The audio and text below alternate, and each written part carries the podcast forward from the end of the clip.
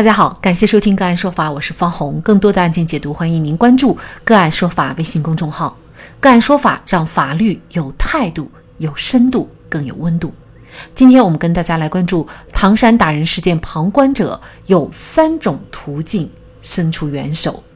唐山烧烤店围殴女孩案引发了全网的关注和全民的义愤。有关九名犯罪嫌疑人涉嫌强奸罪。啊，我们昨天也推出了相关的节目，也欢迎大家关注我们个案说法的公众号。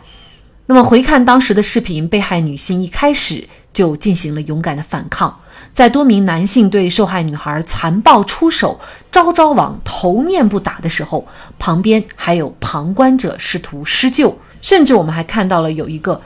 勇敢正义的女性上前阻拦，但是显然不是他们的对手，被打倒在地。而其他在场的食客男性也大概近十来人，但他们除了打电话报警、录视频等，再没有看到有人敢出手相助。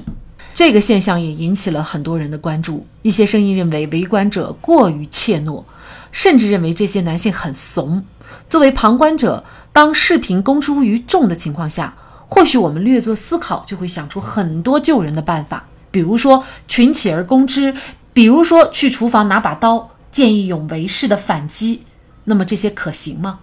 就这相关的法律问题，今天呢，我们就邀请云南省律师协会刑事专业委员会副主任、云南大韬律师事务所主任王绍涛律师和我们一起来聊一下。至少我们有两个东西非常明确：第一个，纠纷的双方他的是非非常明确，也就是这女方啊，她是完全处于受到。暴力侵害的受害人的这一方，而那一个七男两女，完完全全是一个行凶之事的暴徒的这样一方，所以是非非常明确。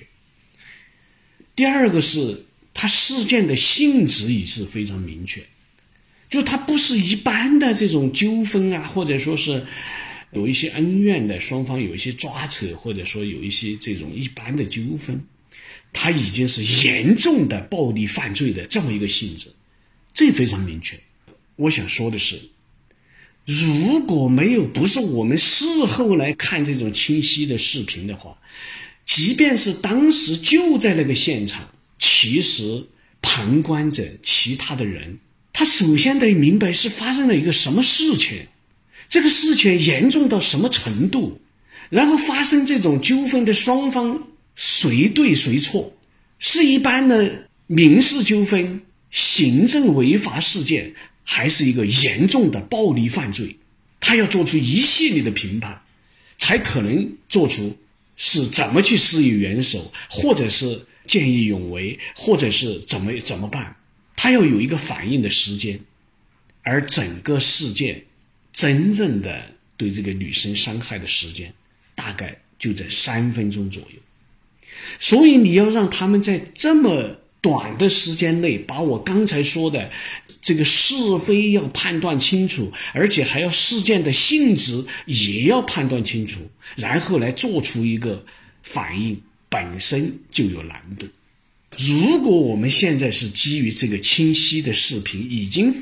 看出来，它是一个是非明确，而且是一个，而且是一个严重的暴力犯罪的时候。其实，我认为，在这种情况下，你当然可以实施所谓的无限防卫的这么一个权利。什么意思？就是如果已经发发现这个女生的生命，因为对方七男两女，特别是那么其中的五六个壮年男性。用酒瓶来对着这个女生的头部、面部在打击的时候，其实是完全可能致命。在这种时候，如果有人因为无法阻止这种暴力的延续，可能会危及到女生生命的情况下，那么他们比如说去厨房拿出这个菜刀或者其他的这种这种器械来对这几个七男两女实施防卫，阻止这个暴力犯罪。呃，让被害人的保护这个被害人的生命，我认为是可以判断出他是一个正当防卫，在实施一个无限防卫的权利。但是刚才我已经谈到，这是基于我们基于一个清晰的视频才可能得出的结论。但是我们排除这种可能，如果没有这个清晰的视频摆在我们面前的时候，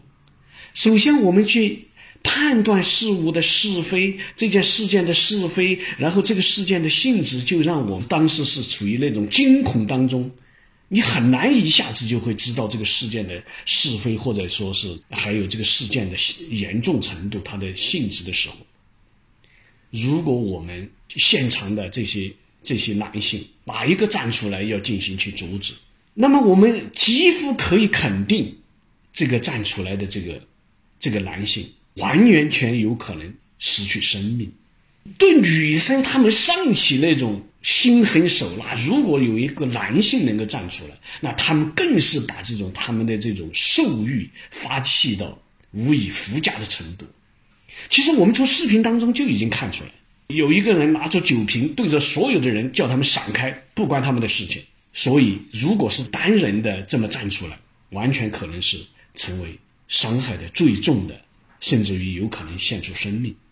据根据网友的这个统计，在现场实际上还有不同的桌坐在里外的，大概有十来位的这种男性。但是这些男性他是都是不同的，这个约了不同的人，不同的一伙一伙的，他不可能在那么非常短的时间内聚集在一起，团结在一起来对付这些暴徒。如果没有这个清晰的视频，即便是真正有那么人团结起来，然后来。和这帮暴徒进行斗争，在我们的司法实践当中，往往都会被认为是一种群殴，特别甚至于还要加入一个酒后的群殴，那么这在法律上的语言就叫聚众斗殴。也就是说，我们单人出去进行阻止的话，它完全就是一个无谓的牺牲。而如果有多人团结起来去对抗这帮暴徒的话，又可能会面临聚众斗殴的这样的指控，这就是他的法律的风险。好，甚至于如果没有这个清晰的这个视频，即便是刚才我谈到的，你如果去拿出菜刀或者拿出其他的武器来对这帮暴徒实施这个对抗，甚至于会被认为防卫过当，也就是说仍然。有可能要承担刑事责任，为什么会这发生这种情况呢？就是刚才我说的，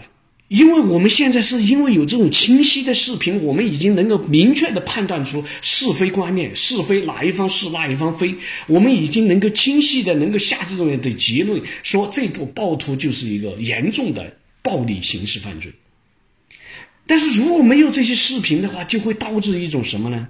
公说公有理，婆说婆有理。如果我们去拿着武器来对抗这这些暴徒，那么一旦发生把这些暴徒，比如说重伤或者是杀杀害，又有可能被认定为防卫过当。无论什么情况，实际上都会让我们的见义勇为的、实施正当防卫的陷入一些法律的困境。所以，我们面对这么一个事件，这个突然而至的这么一个。而且对方又是力量如此悬殊的这么一个状况，这么一个暴力的时候，其实录视频、报警，在安全的距离之后进行呵斥、进行制止，其实现场的这些其他的这些食客或者男男性，其实他们已经基本上做到了。